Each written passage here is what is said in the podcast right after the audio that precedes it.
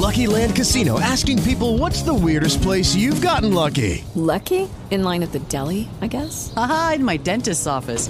More than once, actually. Do I have to say? Yes, you do. In the car before my kids' PTA meeting. Really? Yes. Excuse me, what's the weirdest place you've gotten lucky? I never win and tell. Well, there you have it. You can get lucky anywhere playing at LuckyLandSlots.com. Play for free right now. Are you feeling lucky? No purchase necessary. Void where prohibited by law. 18 plus. Terms and conditions apply. See website for details. Okay, round two. Name something that's not boring. A laundry? Ooh, a book club. Computer solitaire, huh?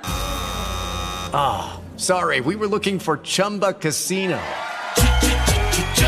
That's right. ChumbaCasino.com has over 100 casino style games. Join today and play for free for your chance to redeem some serious prizes. ChumbaCasino.com. No purchase necessary. Where prohibited by law. 18 plus terms and conditions apply. See website for details. Naciónpodcast.com te da la bienvenida y te agradece haber elegido este podcast. Buenos días, Madresfera. Dirige y presenta Mónica de la Fuente. Buenos días, Madre Esfera. Buenos días,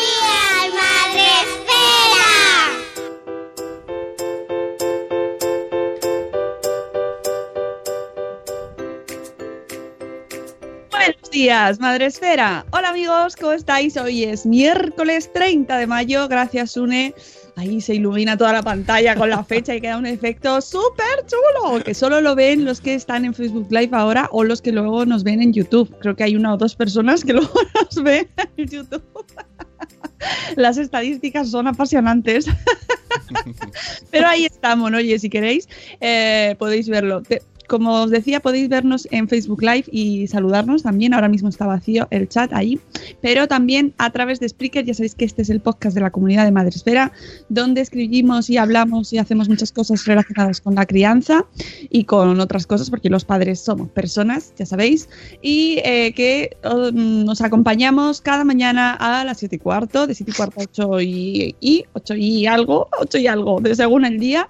Y hoy lo hacemos además con invitada especial, con nuestra amiga Cristina Barroso desde Nordic Baby. Buenos días, bueno, desde su casa en este caso. Buenos días, Cristina.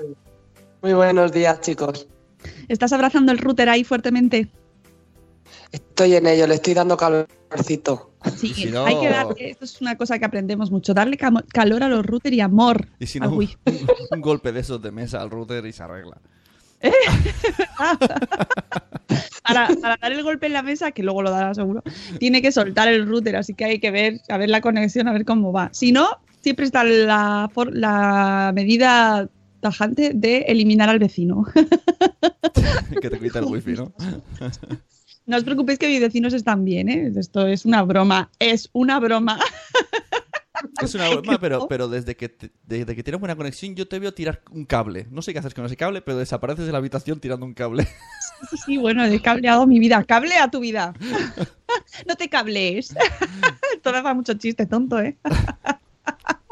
bueno, antes de hablar con Cristina, que eh, madruga con nosotros para hacer un repasito que siempre viene bien, siempre viene bien hacer repaso al tema de la contramarcha. Siempre hay dudas, siempre hay que reforzar algunas cuestiones, eh, siempre tenemos gente nueva. Por cierto, Cristina, que nos escuchan mucho en México. No sé en México cómo está el tema de eh, los dispositivos infantiles, pero que sepas que tienes una audiencia masiva, brutal en México. Me alegro, me alegro, porque allí lo tienen complicado los pobres. ¿Sí? Sí, lo tienen complicado, sí. Allí en Sudamérica hay países en los que... O sea, el tema es que el país admita la regulación europea y entonces puedan tener sillas nórdicas. Y cuando eso no es así, pues entonces tienen lo que tienen, ¿no? Y lo pasan francamente mal porque no es ya una cuestión de dinero que les cueste el doble coger una silla nórdica por todo lo que tienen que pagar de transportes, de aduanas y tal, sino que es que sencillamente se lo paran en la aduana y no pueden entrar. Entonces eh, es un problema. Lo de Sudamérica y las sillas a contramarcha nórdicas es un, es un problema. No sé si... Sí. A ver si escuchan allí alguien que tenga, no por, sé, por cierto, en, hacer en- algo. en el chat nos dicen que digamos mejor Latinoamérica. Pues vale, pues Latinoamérica. Latinoamérica. Perfecto. No sé, aquí aprendemos todos los días cosas, ¿eh? Yo todos los días, mira, lección de hoy, varias además. Así que encantados y además nos encanta que nos ayude la gente del chat, que además aprovecho que tenemos a Cristina hoy, preguntad. eh, usadla, que es una de las personas que más sabe de este tema del mundo mundial, eh, pues está aquí con nosotros, es un honor y aprovechad y, preguntad todas esas cosas que ayer decía Rocío Cano que tenía una duda, así que espero que se conecte con sus rulos y su plancha y nos lo diga, eh, luego nos ponga la pregunta. Bueno, antes de entrar en tema, tema sillitas en condiciones, vamos a saludar a la gente del chat que eh, la tenemos por aquí ya, San- Sarandonga, que ha sido la primera, nos pone una palabra que de verdad no voy a pronunciar eso. Sara, eh, no. Buenos días, Sarandonga. Buenos días, Mamá Sin Red. Buenos días, Zora Grutuis. Buenos días, Chibi Mundo, que van haciendo sus versiones de los buenos días, de así, cada uno se busca la manera. Buenos días, Tere de Mi Mundo con Peques. Buenos días, señor Aquiles. Buenos días, am, Eduardo del Hierro desde el trono del Hierro. Buenos días, Ana Espínola. Buenos días, Jaiza de Peluchini, sus papis. Em, dice Sarandonga que por culpa tuya, tuya, Cristina, eh, se fue a Nordic Baby y se compró dos sillas ACM. Pues muy bien, ¿qué hiciste?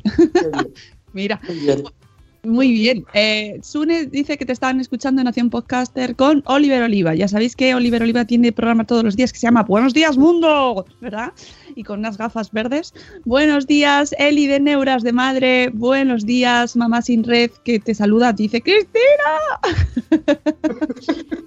Mamá Sin Red está eh, en el trabajo de convencer a su, a su santo para comprar la silla. Así que espero que hoy le- luego le ponga el programa. Ponle el programa y ya está, no pasa nada. Si además esto es un arma, mira, ponte el podcast y así, a ver si así. Y si no, luego una visita a Nordic Baby también. Que oye, claro, en persona se- es muchísimo más convincente todo el equipo. Em, ¿Quién más tenemos por el chat? Por el chat, Canal Osera, buenos días, familias. Em, vale, que México no es de Sudamérica, exactamente. Es, es Centroamérica, de hecho, porque está justo. Bueno, vale. Bueno, vale, perdón. Yo, en fin, vale. Sí, sí. Bueno, no pasa nada, no pasa nada. Eh, que no, que no. Ah, sí. Me Sí, es que es verdad, sí, es que yo estuve en California y es que mm, es que es verdad que están ahí al lado, pero vamos, que yo les ubico a todos más o menos en, es- en ese sitio en el que sé que hay un montón de problemas para comprar sillas a contramarcha como Dios manda, básicamente. Claro, sí, sí es lo más, eh, lo más importante, que, que- que no tienen acceso a estos dispositivos y, y vamos, Es eso, rectificamos. Rectificamos. Básicamente. rectificamos. 7 y 21 de la mañana, amigos. y vamos a darle un poquito de, de- de marcha al día hablando sobre 10 motivos que, eh, mm, que bueno, podemos hacer 800, tropecientos mil o uno solo, ¿no? ¿Verdad, Cristina? Pero bueno, vamos a elegir 10 motivos por los que viajar a contramarcha es importante. Para eso he cogido eh, la web de Nordic Baby, que tienen un blog muy mono, y pues ahí, por ejemplo, pues nos encontramos este post que, con el que vamos a hablar con Cristina. Eh, ¿Cuántos años llevas mm, con este tema, Cristina, antes de entrar en el post? Diez. Diez añitos, diez añitos. Y, y para que la gente, que a lo mejor hay quien no te conoce todavía, ¿cómo entras tú en este mundo de la contramarcha? Por un cliente sueco que vino a la tienda y me dijo que éramos una- un equipo de gente fantástico y que lo había comprado todo en la tienda, pero que jamás se le ocurriría comprarnos una silla a nosotros, ¿no? Entonces, a mí que ya me gustaba mucho el tema y que era lo que más me, me importaba de la tienda, pues imagínate mi cara. Y le- nada, me, le dije por qué y me dijo acompáñame al coche y me enseñó una silla que yo no había visto en mi vida. Ahora ya sé que es una silla de Volvo y que además esa silla la, fabricaba Clipan, curiosamente. Y nada, me estuvo explicando, yo eso no lo había visto y me explicó que en Suecia, eh, bueno, pues llevaban a los niños así hasta los cuatro años, que aquí los poníamos de frente muy pronto, como así era. Y, y nada, que era una locura guiarnos por los rankings que se publicaban aquí del RACE y de la OCU con respecto a las sillas y tal. Y nada, me lo explicó un poquito con las manos porque era un papá y me dijo que investigara. investigué, investigué y bueno, pues es verdad. En, en- en no- en los países nórdicos, concretamente en Suecia, había sistemas que se colocaban al contrario del sentido de la marcha, que no venían a España y, que son las sillas nórdicas, ¿no? Y a partir de ahí, pues empezó toda una pues una cruzada para traer no solo el producto, sino también la información, porque era bastante complicado. Eso no se hace en dos días y ni tampoco se llega a la información en dos días. Es decir, él no me dice esto y yo de repente me ilumino y digo, ah, vale, no. Yo me muestro, me muestro muy escéptica, que es lo normal y la, eh, es, la, es la reacción normal de cualquier padre, de cualquier persona a la que le dices esto por primera vez. Pero como el tema me interesa, sigo investigando y sigo investigando y bueno, pues hasta hoy, que en el camino se han ido uniendo tiendas, se han ido uniendo padres. La contramarcha es un, movimiento sostenido por tiendas especializadas y por padres y quiero, quiero que eso quede meridianamente claro porque las autoridades no han hecho mm, ningún esfuerzo ni desde luego eh, los, que va, los que se autoproclaman expertos tampoco, ¿no? Más bien todo lo contrario, es una zancadilla detrás de otra. Así que mientras que no haya un- una voz al unísono en este país sobre este tema y todos eh, reconozcamos la eficacia de estos sistemas porque es mm, física y no hay más vuelta de hoja, pues seguiremos, eh, seguiremos pensando que la seguridad es opinable y que bueno, cada uno hace con su hijo lo que le da la gana, que me parece terrible. Cada vez que leo eso en un debate sobre seguridad. Las- todo es opinable o esto cada uno hace con su hijo lo que, lo que le da la gana y lo que considere que es mejor. Bueno, pues no, no, la seguridad no es opinable y, y no se puede, no se puede, o sea, los hijos son un regalo, ¿vale? No son una propiedad. Entonces, eh, los que se juegan la vida en una silla son ellos y los que van a sufrir las consecuencias de lo que les pase si has elegido mal el sistema son ellos. Tú vas a estar ahí acompañándoles, pero los que van a sufrir las consecuencias son ellos, ¿no? Entonces no se debería de tomar tan a la ligera. Y nada, aquí seguiremos. Claro, no, y, y lle- llevamos mm, en estos 10 años, la cosa ha cambiado muchísimo, Cristina, y mm, hemos tenido, bueno, y, to- y lo que cambiará, pero llevamos un proceso eh, de, de, mm, de difusión, de divulgación, poco a poco la gente se va enterando de qué es eso, porque eh, realmente es que aquí en España mm, no se conocía. Y tú misma, eh, como que estás profesional de cara de venta al público eh, de, de este tipo de dispositivos, que llevabas tiempo haciéndolo, ni siquiera lo sabías. Entonces es muy difícil luchar. Por un lado, por el lado de las tiendas y por otro, desde el lado de los padres, ¿no? Es que realmente es cambiar eh, todos los frentes. Sí, es desandar en un camino mal andado. Es decirle a un padre que considera que ha hecho las cosas bien, porque además es curioso, pero mm, a ver, eh, un padre al que mm, al que no que no prioriza la seguridad, pues a lo mejor te escuchan, a lo mejor no, pero, pero un padre que se ha molestado en informarse, en, buscar el sistema más seguro para su hijo, que se ha metido en internet, que, que acaba accediendo siempre al mismo sitio, a los rankings, que salen sillas ganadoras, sillas perdedoras. Es decir, el padre que se lo ha currado, que no ha escatimado ni en esfuerzo ni en dinero.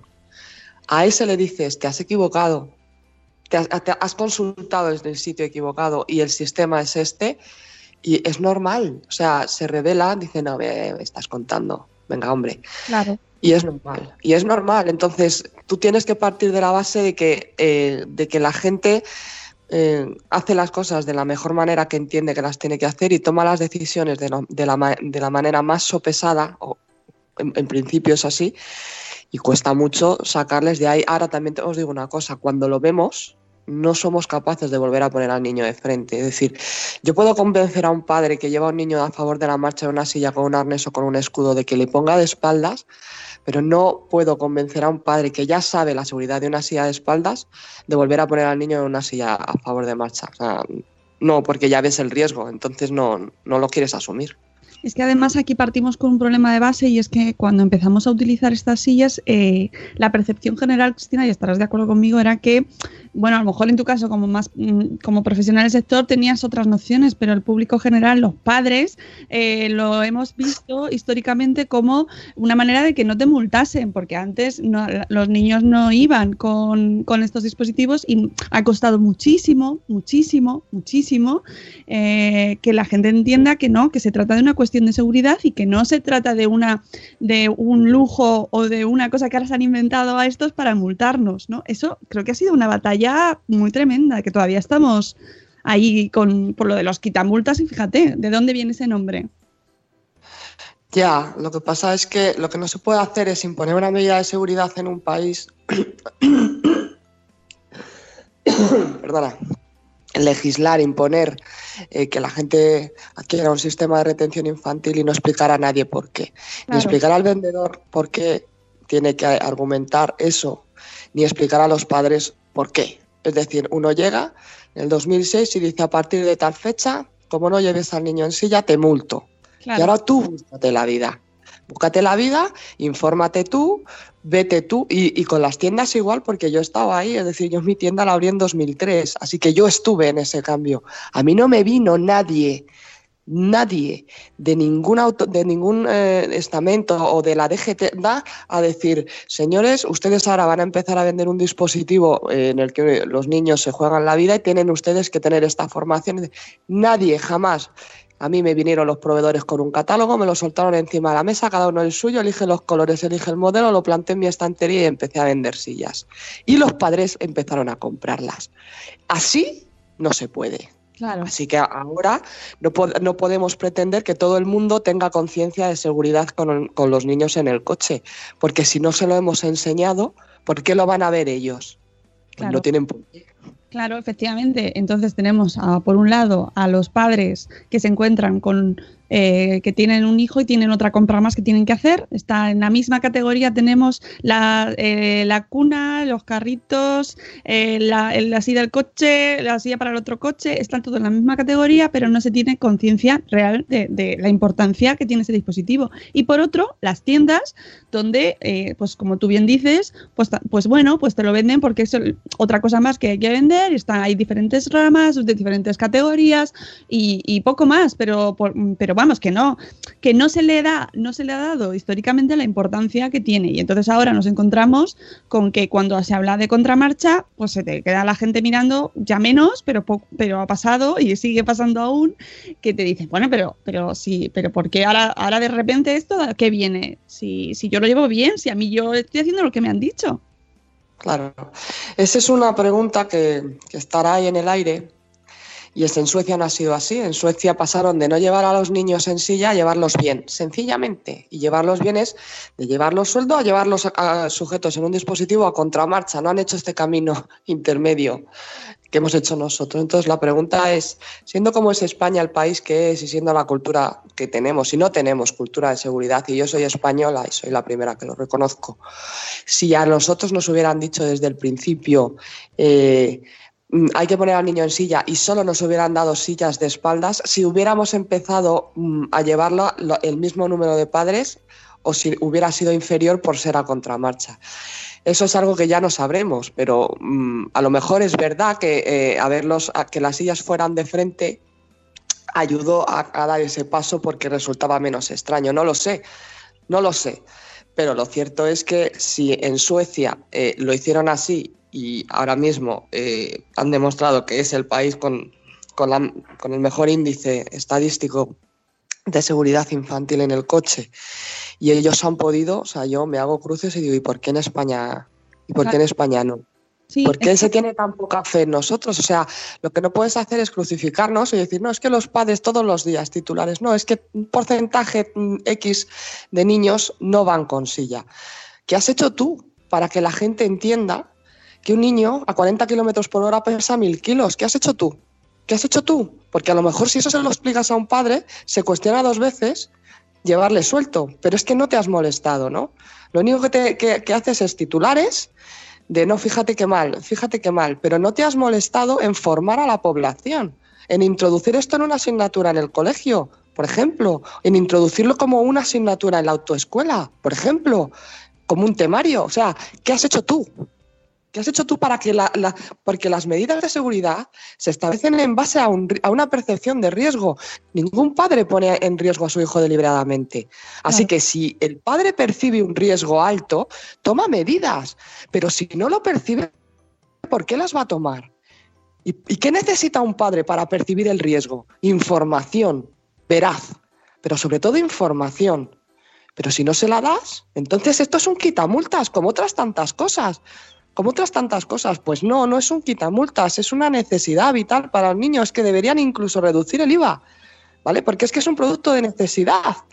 Es que un niño que no vaya en una buena silla o en una silla es que tiene riesgo de matarse. Entonces es un producto de necesidad. Es que no ni siquiera tendría que tener el IVA que tiene ahora mismo, ¿no? Entonces, bueno, pues nada, seguiremos echándonos la culpa a los padres de todo y seguiremos mirando para otro lado eh, por parte de las autoridades. eh, y, y re- y perdonadme que sea tan crítica, ¿no? Pero es que ya, ya una ya se cansa de, de ser la voz discordante en todo esto. No digo que no se preocupen, ¿vale? Digo que no pueden descargar sobre nosotros toda la responsabilidad de equivocarnos cuando ellos Claro. no han hecho el trabajo. Ya está. Sí, sí, porque al, al final. Mi eh, opinión. No, no, y tienes toda la razón y estoy segura de que mm, la gente que nos está escuchando pues está diciendo, vamos a ver, yo busco información en los en aquellos estamentos, en las autoridades, en los centros donde voy a comprar, confiando en que me van a informar adecuadamente. Mm, Entonces, eh, ya luego las decisiones de después, pues, pues claro, cada uno atribuye esa responsabilidad a quien quiere, ¿no? Pero efectivamente, ¿quién tiene la información? ¿Quién realiza los test? ¿Quién, quién tiene las pruebas? Pues nos- los padres nos quedamos un poco como, pues a ver, es que mm, ya no tengo más herramientas. Por eso... Pues es que- Perdona, pues es que además hay una, para mí hay una, una- un- está pasando ahora, es, para mí es bastante evidente, eh, porque está pasando ahora, ahora mismo las sillas de autos están sujetas a un cambio normativo, una modificación normativa, que es la R44 versus la ON 129. Y, y yo el otro día me leía un reportaje de, de- de una revista de, de la de tráfico y seguridad vial de la EGT y me echaba las manos a la cabeza. Porque es que mm, están dando una información que no es correcta a los padres. Es que yo leía un párrafo en el que decía, no, las sillas CCR44 a partir del 2018 no se pueden fabricar más. Entonces, ¿yo qué estoy vendiendo? ¿Sillas que llevo ah, fabricadas tres años? Pero estamos tontos, es que no se pueden homologar. Bueno, es que un sistema concreto, si se fabrica de nuevo, ahora mismo tendrá, tendrá que, que- formar parte o, acogerse a una normativa que se llama UN 129. Pero eso no afecta a la fabricación y desde luego no afecta al uso. Y los padres ahora mismo están pensando que las sillas R44, poco menos que se van a autodestruir en el coche 321 cuando, cuando se ponga el semáforo en verde. O que les van a multar por llevar eso. Dios mío, Dios mío bendito. Y esto me lo está diciendo una revista de la EGT, ¿no? Entonces dices, bueno, vamos a ver, es que no, no, no os vais a sentar nunca a enteraros o no vais a, a nombrar a alguien que sepa de lo que habla para hablar al consumidor y dar pautas en los medios de comunicación sobre lo que tiene que decir. Porque es que no lo están haciendo bien. Entonces se está generando muchísima confusión y muchísima alarma entre el consumidor que tiene una silla perfectamente segura en el coche porque la silla le va a proteger por una mera cuestión de física, no tiene nada que ver con el color de la etiqueta ni con las letras que pongan en la etiqueta. Y se les está mm, eh, eh, poco menos que obligando a comprar una silla iSide o incluso a desechar la que tiene en el coche porque no se está dando una información veraz. No se está dando una información transparente. Y no me creo que lo hagan a posta, me creo que no tienen una persona en el equipo informada con conocimiento para marcar una pauta de información al consumidor. Me creo que se siguen fiando de los mismos, que esos mismos son fabricantes, que esos mismos son eh, del RACE y, de, y del RAC y de toda esta gente que al final tampoco tienen ni idea, porque si tuvieran la más mínima idea, eh, las sillas de frente a favor de la marcha no se hubieran vendido en España. Así de claro, porque no tendrían que haber existido con escudo o con arnés. Desde un punto de vista estricto biomecánico, analizando los riesgos de, un pasajero en el coche, esas sillas no, no son válidas, tal cual. ¿Vale? Entonces, eh, un reflejo de, de, lo que ahora mismo está pasando es esto del eyesight y si tú lo trasladas a hace 20 años, pues te puedes encontrar con lo que yo estoy diciendo, ¿no? ¿Cómo no se va a pensar un padre que esto es un quitamultas? Mm. Si nadie le ha dicho, lo, nadie le, está explicando que es todo lo contrario. La resistencia del consumidor va a estar ahí. Cuando nos dijeron que era obligatorio llevar el cinturón de seguridad, pues también nos llevamos las manos a la cabeza. Pero es que eso es muy incómodo, es que yo no voy a poder conducir bien y me voy a estampar porque voy incómodo y al final ahora mismo la gente se monta en el coche en general, se pone el cinturón de seguridad y, y nuestros niños cuando se suban al coche ya no van a cuestionar si eso hay que ponérselo o no, sencillamente se lo ponen, ¿no? Pues esto es igual, es una cuestión de educación de la sociedad y de darles, de darles motivos para hacer las cosas en lugar de excusas eh, Claro. para no hacerlas. Claro, eh, tenemos mm, varios podcasts ya con Cristina sobre el tema de la e-size, por ejemplo, de, de- de esta normativa que es un poco complicado todo, ¿eh? Cristina, tengo que decirte eh, que, que no, no lo ponen nada fácil, la verdad. No se, no se explica mm, de manera clara a la gente y cuando va a la tienda ya es como, bueno, pues véndemela, ¿qué, qué, qué, qué silla me vendes para mi coche? ¿Sabes? Porque, porque, no, porque los padres se, se rinden. Pero ¿cómo no se van a rendir si una normativa es un documento técnico que afecta al ingeniero que homologa una silla? O sea, es que es de locos. Es que nos montamos en coches a diario y no nos sabemos la normativa, Claro. Mónica. Claro, si es que si ¿Qué tenemos que sabernos la de las sillas? No, no, es que no, no la sabemos ya.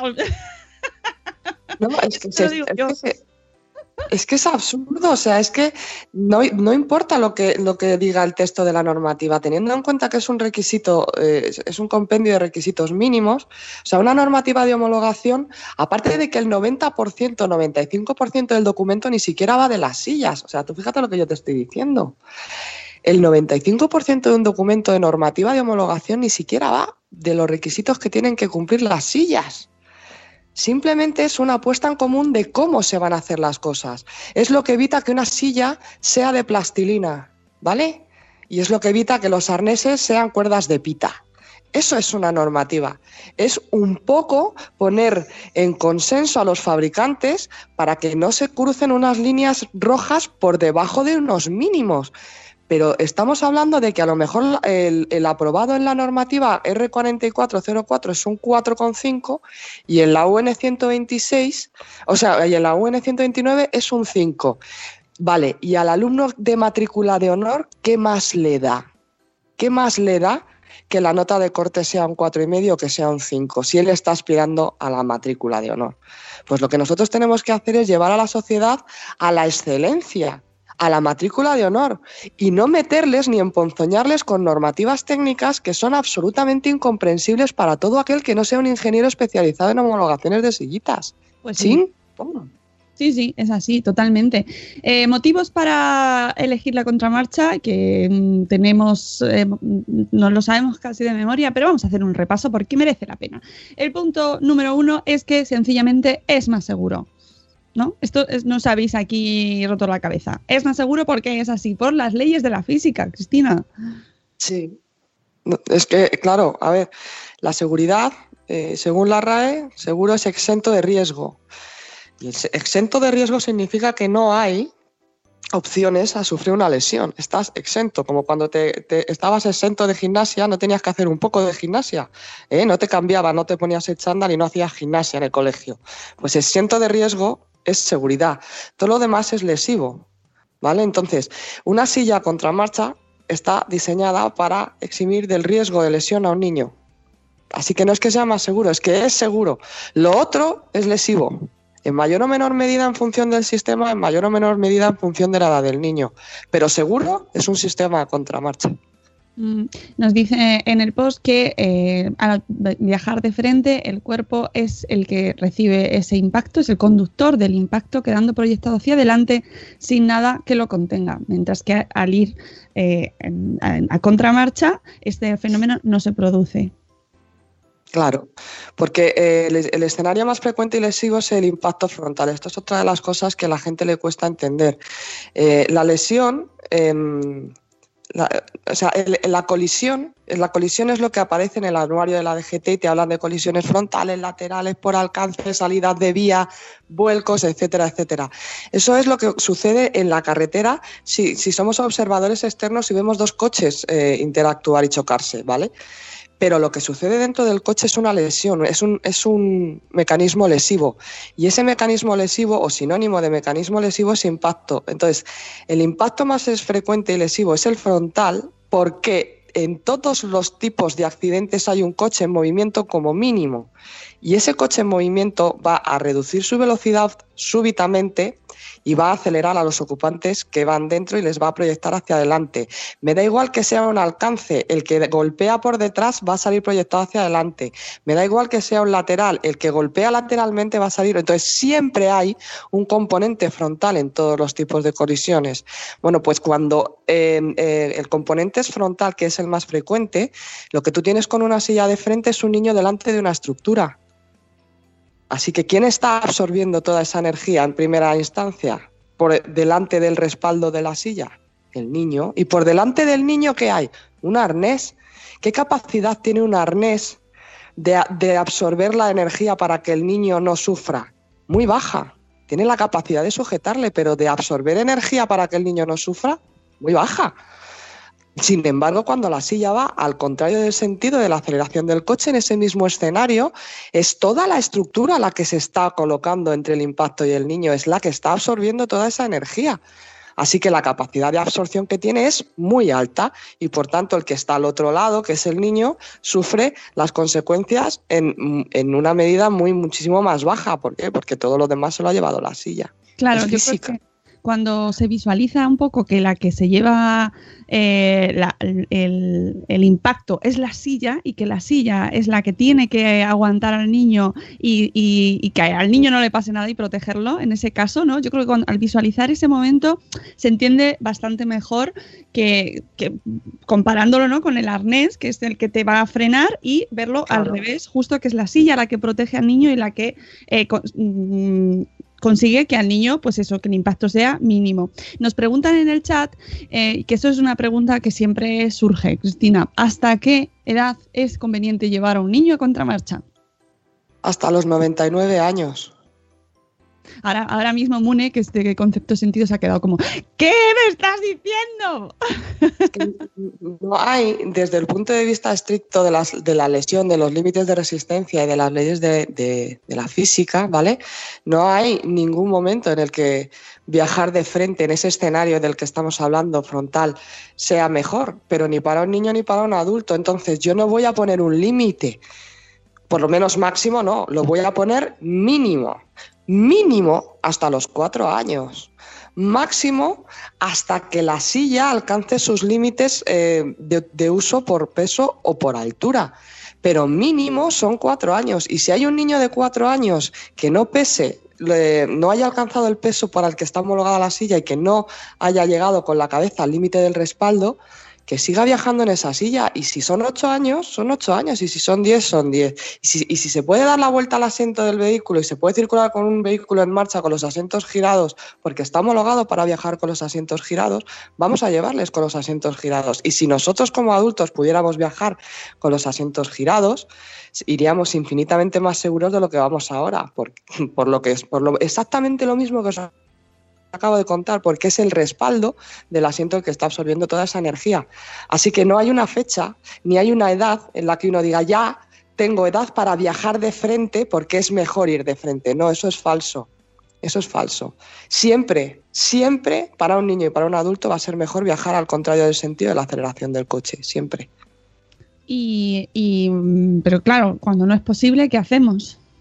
Cuatro años mínimo hasta que, o hasta que la silla alcance o hasta que el niño alcance los límites de, uso de la silla. Y si la silla que tenemos es hasta los 18 kilos y el niño tiene 4 años y 17 kilos, nos podemos plantear coger una silla contra marcha hasta los 25, porque le vamos a alargar la posición de espaldas. Más allá de los 25 kilos, no hay una opción en el, no, no, no permite la normativa eh, una silla contra marcha, porque es que no cabe. O sea, sencillamente un, niño de, de 25 kilos puede tener 8 o 9 años y no hay una una estructura tan resistente a partir de ese peso como para soportar eh, toda la descarga de energía cinética que se va a producir sobre el respaldo con un niño de más peso. O sea, ya está.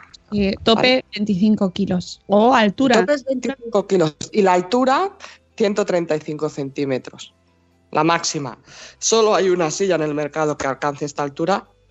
El resto va a estar en torno a los 120 centímetros de altura, más o menos. ¿Vale? Eh, escúchame, que esto no va de, de- O sea, si tú quieres, si tú eres un padre friki que realmente quieres optar a, a la silla que más tiempo lleve a tu niño a contramarcha, pues te vas a ir a este tipo de silla, ¿no? 25 kilos, 135 centímetros de altura. Pero si lo que quieres es llevarles a contramarcha como mínimo hasta los cuatro años, pues tienes un montón de opciones y, y luego ya tú decides, si tú decides luego ponerle de frente, pues los cuatro años y medio, cinco, es una edad en la que el niño se puede colocar a favor de la marcha con un elevador en combinación con este cinturón de seguridad, ¿vale? O sea, no le vamos a poner en ningún caso de frente con arnés ni de frente con escudo, en ningún caso. La recomendación, vaya, de Suecia, es que el arnés o el escudo no se utilice en ningún caso. Y cuando dejan de usarlo de espaldas, pues ya se pone a favor en combinación con el cinturón de seguridad, porque el que va a retener ahí realmente al niño va a ser el cinturón de seguridad. La silla simplemente permite que el cinturón no presione zonas blandas y esté posicionado en zonas del cuerpo que pueden soportar esa, esa carga de energía. Y además, cuando pasan al a- ya mm, se les cambia de sentido, es muy importante eh, dónde se pone el cinturón, ¿no? Por dónde pasa, que eso eh, tampoco se sabe muy a menudo. No, porque centramos toda la atención en la zona del cuello y la cabeza, pero sin embargo el 80% de la eficacia de un dispositivo a favor de marcha con el cinturón o de un cinturón de seguridad para nosotros está en el posicionamiento correcto sobre la pelvis, ¿vale? Porque eh, todo, mm, a ver, a ver si consigo yo explicarme con las manos. A 50 kilómetros por hora tú y yo pesamos 2.000 kilos, ¿bien? Aquello que nos sujete para evitar que salgamos proyectadas va a ejercer sobre nosotros una fuerza de 2.000 kilos, irremediablemente. Si hay que elegir una zona del cuerpo donde descargar la mayor parte de ese esfuerzo, es el hueso más duro y ese es la pelvis. Así que lo primero que tenemos que hacer es posicionar bien el cinturón pélvico sobre la pelvis, sobre eh, la pelvis o sobre la parte alta de los muslos. Bien, y- y posicionado hacia abajo, ¿vale? Todo lo más bajo posible. Porque si no, si lo llevamos arriba y vamos muy recostados, esos 2.000 kilos van a ir directamente a los órganos del abdomen. Y después, si eso está bien posicionado, el cinturón longitudinal que pasa por el hombro y que pasa por, por el tórax va a actuar bien. Pero si la parte de la pelvis no la llevamos bien puesta, el cinturón de arriba no va a funcionar por mucho que pase por el hombro. Porque va a haber una holgura que nos va a proyectar o hacia abajo, que es lo que se llama efecto submarino, y entonces se nos va a, presionar toda la zona abdominal, o hacia adelante y nos vamos a golpear con la cabeza eh, si vamos detrás en el asiento delantero y si vamos eh, si llevamos delante pues se va a estampar contra el airbag antes de tiempo antes de tiempo Oye, y tengo que seguir con los motivos, pero una cosa que sí que preguntaban también ayer es el tema de los alzadores. El tema de los alzadores. ¿Qué pasa con los alzadores? ¿Qué pasa con los alzadores, chicos? ¿Pueden ¿Qué pasa? utilizar? No ¿No se pasa pueden nada. utilizar? Se pueden utilizar. Se pueden utilizar. ¿Vale? No les pasa absolutamente nada. Lo que no se puede es utilizar un alzador antes de tiempo. ¿Eh? Esto es como. Esto es, el alzador es una herramienta. Y si tú la herramienta la usas mal, te hace daño. Y si la usas bien, te salva la vida. Entonces, ahora mismo está prohibido homologar, que no fabricar y que no utilizar. Homologar por las dos normativas alzadores por debajo de, de los, eh, de los 25 kilos, ¿vale? ¿Eso significa que un niño por debajo de los 25 kilos eh, tenga prohibido viajar en alzador? No, al niño no le pasa nada, por, eh, legalmente hablando. Lo que pasa es que tiene un problema de seguridad porque es muy pequeño para ir en ese sistema, ¿vale? O sea, un niño de 4, de 5 años no debe de ir en un alzador eh, sin respaldo, porque no es seguro para él, con independencia de lo que diga la ley. ¿Estamos? Pero no está prohibido. no está prohibido. Entonces, ¿existe alguna situación en la que el alzador sea eficaz? Existen muchas. Es el, es el dispositivo perfecto para llevar a un niño en un autobús con un cinturón de tres puntos, por ejemplo. Es el dispositivo perfecto para hacer un traslado con un niño en un taxi, por ejemplo. Porque todo eso que, lo que hace el alzador es posicionar bien ese cinturón del que os hablaba antes. Entonces, si yo tengo el cinturón bien posicionado, tengo a un niño protegido. Lo que yo no debo hacer es utilizar un alzador con un niño pequeño todos los días dos veces para ir al colegio, porque el dispositivo eficaz para ese niño es otro, no porque ese alzador sea peligroso. ¿Vale? No sé si yo consigo explicarme. El alzador es un dispositivo eficaz a partir de cierta edad y en ciertas circunstancias. No va a desaparecer nunca y la prohibición de eh, hacer, eh, de, de- de evitar la homologación para niños de, o sea, para, para pesos inferiores a 25 kilos, lo que pretende es comba- combatir a un futuro, a un futuro en el que tú y yo seremos abuelas, Mónica, y Sune será eh, que un niño de tres años y medio y 15 kilos vaya en ese sistema, que hoy se puede. Es que hoy se puede. Y eso eh, legalmente es- era factible, sigue siendo, sigue siendo factible hacerlo, pero no es seguro para él. Así que bueno, a mí me parece bien que esa medida de seguridad se haya impuesto a nivel normativo para evitar errores futuros, pero si la gente no sabe que ese dispositivo tiene un- una eficacia en, en- en situaciones concretas y lo evita, podemos tener lesiones por no llevar ese dispositivo. Podemos tener a un niño de metro treinta y cinco que ya no cabe en su elevador por el motivo que sea, al que por no llevarle en un alzador porque es un quitamultas le colocas directamente con el cinturón de seguridad y le partes por la mitad porque le queda en el ombligo. No. A ver, eh, No. una cosa que sí que nos están preguntando, ¿hasta qué edad tienen que ir eh, los niños en, dispositivo, aunque sea ya silla hacia adelante, en favor de la marcha, o en alzador en este caso? ¿Cuándo, cuándo es el límite? ¿Es por altura? ¿Es por peso? ¿Por los dos?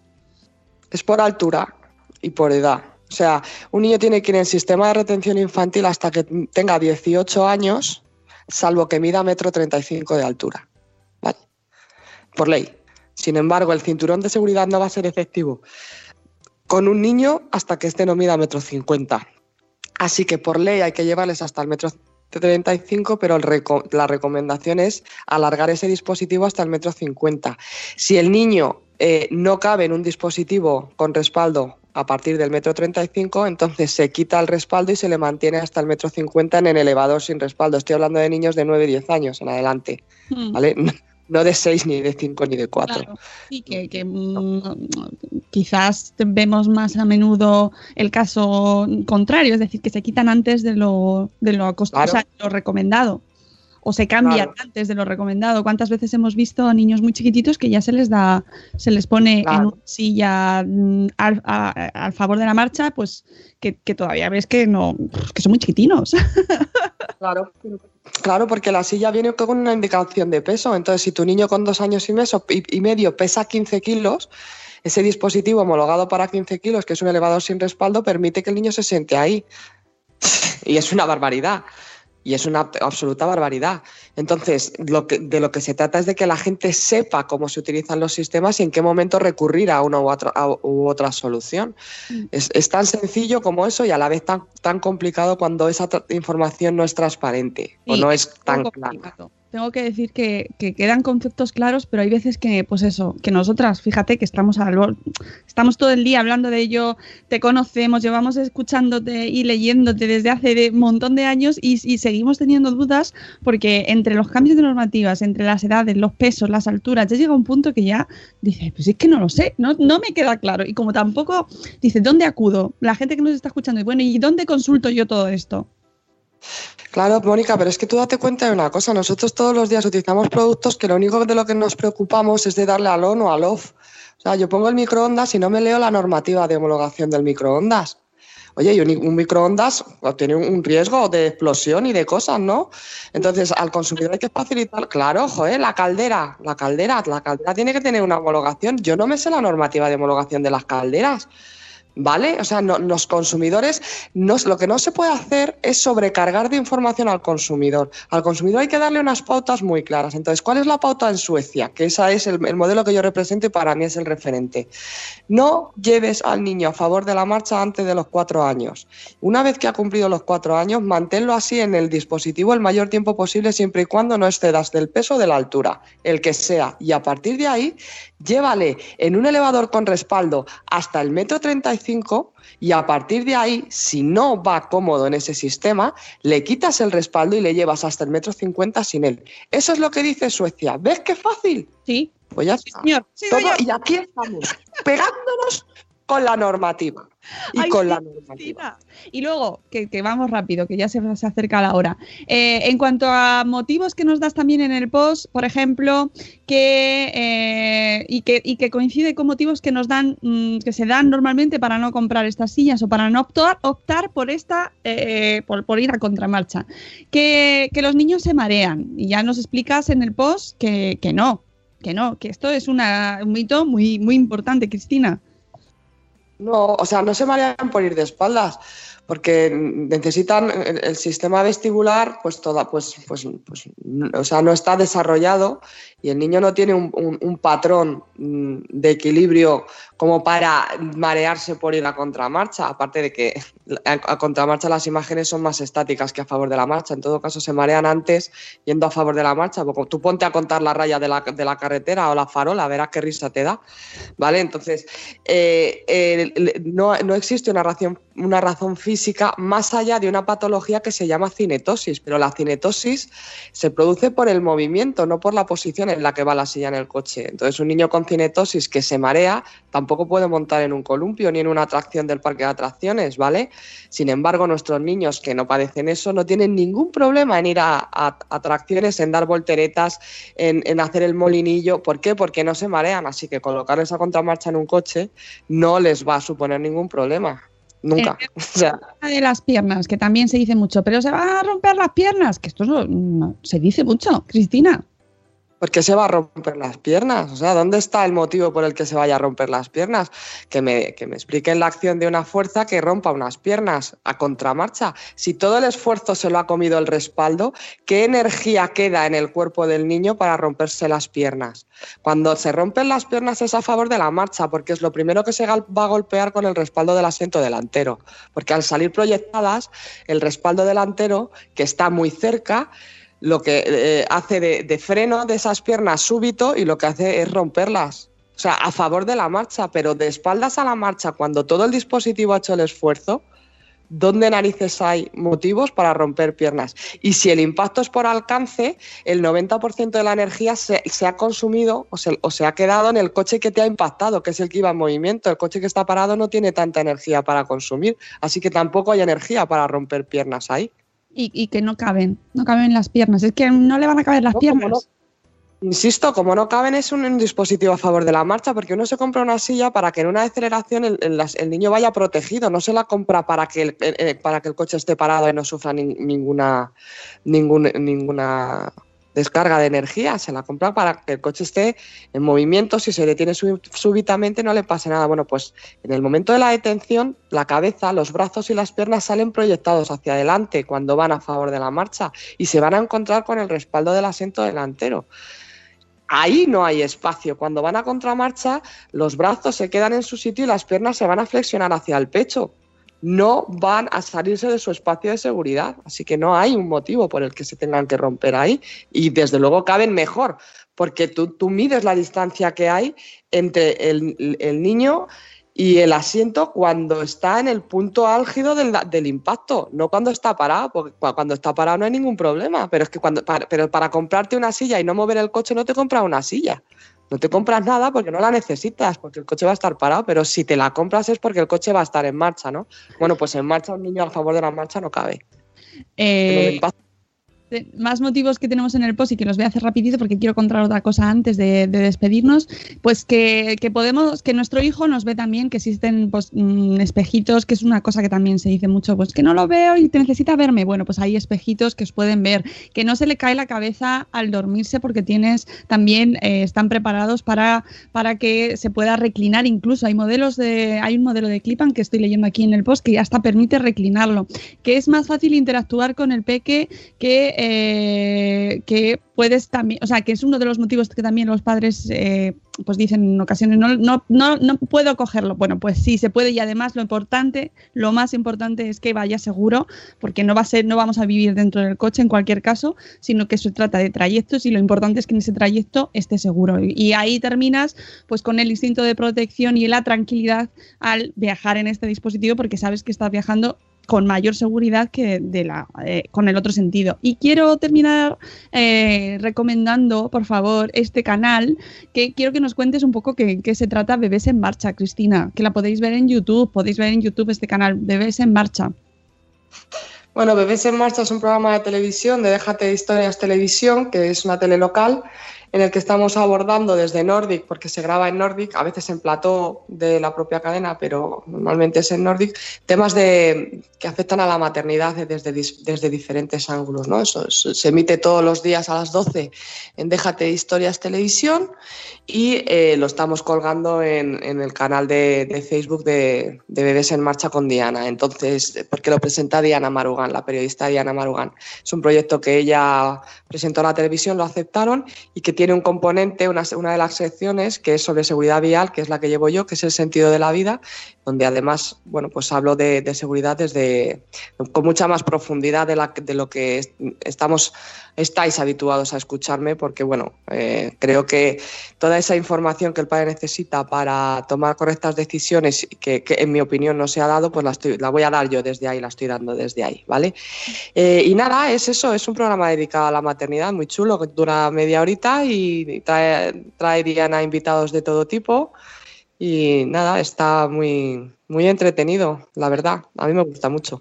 Oye, además que son recursos que, que tenemos para poder informarnos mejor, ¿verdad? Que es lo- pues eso, al final lo que estamos reivindicando aquí es que tengamos la información. Luego tú ya decides, obviamente, nadie te va a obligar a, a elegir una forma u otra, y, y- pero es verdad que la información es la que hay, es, es así y, y que, hay que, te- que hay que tener mm, acceso a ella, ¿no? Yo creo que es una de las principales reivindicaciones. Entonces, Mira, más, más recursos. eh, ahora tenemos pues este, este programa de televisión que ya que, que tenéis disponible también en el grupo de Facebook.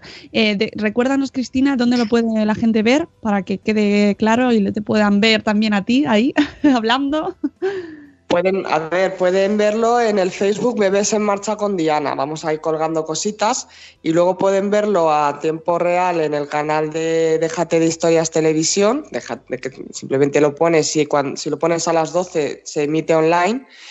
Y si no, pues en el propio canal de YouTube de la cadena Déjate de Historias Televisión también se puede ver. Y por supuesto solemos compartir, yo suelo compartir en el, en el Facebook de, de que los niños viajen a contramarcha, por favor, o en el Facebook de Nordic Baby también comparto las, las publicaciones y nada, es cuestión de, de ver un par de ellos y te das cuenta de que, de que está, está chulo. Viene gente de todo tipo, estuvo Carmela Baeza, Kike- Kika Baeza, so- hablando so- sobre lactancia.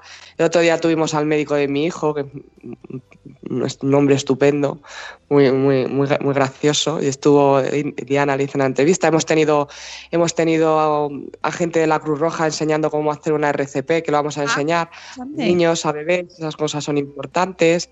Mi sección, hemos tenido a unas chicas estupendas que han creado una asociación para permitir la donación, para que el, gobierno no penalice la donación en vida. Ellos han- les ha tocado donar un órgano en vida a sus bebés y el gobierno pues no tenía, vamos, que te podían despedir, que no tenías ningún tipo de ayuda por parte de, del mercado laboral y, o sea, que es que encima perdías tu trabajo, ¿no? Y no se ha respetado todo eso. Entonces, bueno, lo han peleado lo están consiguiendo, pues eso también vinieron a contárnoslo. Nos han hablado de apego del otro día. O sea, está chulo, está chulo, a mí me gusta. Me gusta mucho. No porque los- lo, lo hagamos en mi espacio, ¿vale? Es que Diana se encarga de los invitados y creo que está trayendo a gente muy interesante, la verdad. Oye, y además que siempre es bueno tener eh, pues recursos para, para a nuestra disposición y además avalados, pues en este caso, pues, pues por ejemplo, en el tema de la seguridad, pues tenerte a ti ahí al frente, pues ya es una seguridad para, para saber que estás dando información con rigor y con evidencia, amiga. Muchísimas gracias por acompañarnos. Son las 8 y 7 de la mañana y nos tenemos que poner en marcha, eh, a contramarcha, pero en marcha. Amigos, nos vamos. Cristina, muchísimas gracias. Nos escucharemos eh, seguro que muy pronto. Y, nada, que pases un miércoles maravilloso. Y a todos vosotros, eh, muchas gracias por escucharnos. Se queda la gente preguntando más cosas. Eh, tenéis eh, la, la posibilidad de acudir a su tienda en la página de Facebook, poder eh, consultar dudas que tengáis, porque este, esto es un mundo de dudas, Cristina, ya lo has visto. Es un mundo de dudas. Así que y en- también está el grupo de Facebook de A Contramarcha y hay un montón de recursos para que puedan consultar. Y nos escuchamos mañana, eh, jueves a las 7 y cuarto, un día más. Eh, amigos, que tengáis un día maravilloso y hasta mañana. Hasta luego, Mariano. Adiós. Hasta mañana. Hasta mañana.